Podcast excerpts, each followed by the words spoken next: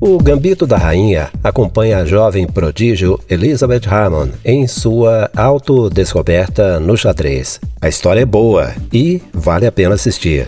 Vamos à dica semanal do Denis Augusto. Olá, pessoal do Conexão Vanguarda. Aqui é o Denis Augusto do canal do YouTube O Analisador e do podcast Sala da Discórdia. E a indicação que eu tenho para vocês hoje é a minissérie O Gambito da Rainha, que está presente no catálogo do Netflix. Mas aí vocês perguntam, o que é gambito e não cambito, como às vezes algumas pessoas chamam perninhas finas aqui em Minas Gerais, por exemplo. Gambito é um peão de xadrez que fica posicionado à frente da rainha. E você começar um jogo de xadrez movendo essa peça e liberando a rainha, primeiro movimento, é um movimento clássico do xadrez, que é um jogo muito focado na estratégia, na reflexão, em sempre tentar dar o checkmate para derrotar o rei do adversário. Ou seja, é um jogo que estimula muita inteligência é até praticado em escolas ao redor do mundo e até algum momento foi praticado no Brasil. É um jogo bem divertido. Por conta dessa questão de estimular muito a questão da estratégia, a questão de como você vai mover, qual vai ser seu próximo passo dentro do jogo. Mas por que, eu estou contextualizando o que é o xadrez para vocês que estão nos ouvindo? Pois apesar de ser uma coisa que estimula a inteligência, o xadrez ele não é uma coisa tão popular no século XXI, principalmente em 2020. Mas as buscas por jogos de xadrez online ou então para vender cresceram bastante nos últimos dias por conta da série O Gambito da Rainha, que é a maior minissérie do Netflix. Entenda a minissérie como a série que começa e termina em apenas uma temporada. Não tem outra temporada para estender a história. Mas por que que o Gambito da Rainha fez tanto sucesso? Talvez parte do seu segredo seja baseado na obra original, que é o livro lançado em 1983 por Walter Tevis. Este livro conta a história de Beth Harmon. Beth Harmon é uma órfã que estava no orfanato, mas que não tinha questões ligadas a seu autocontrole assim, muito bem resolvidas, podemos colocar dessa forma. E então ela sempre explorava esse orfanato e um dia descobriu o porão do zelador, onde a única coisa que restava ao zelador era jogar xadrez contra ele mesmo. E a partir desse momento ela conheceu o jogo de xadrez e começou a aprender xadrez, e sempre tentando conciliar a frieza e toda a inteligência que você tem que ter para jogar xadrez com a sua vida normal, com a vida fora do jogo. E independente disso, a personagem da Betty Harmon começou muito cedo, começou aos 13 anos jogando xadrez. E como ela só tinha esse entretenimento no orfanato, ela acabou se tornando uma especialista do jogo, que conseguiu provar toda a sua habilidade assim que ela foi adotada e conseguiu,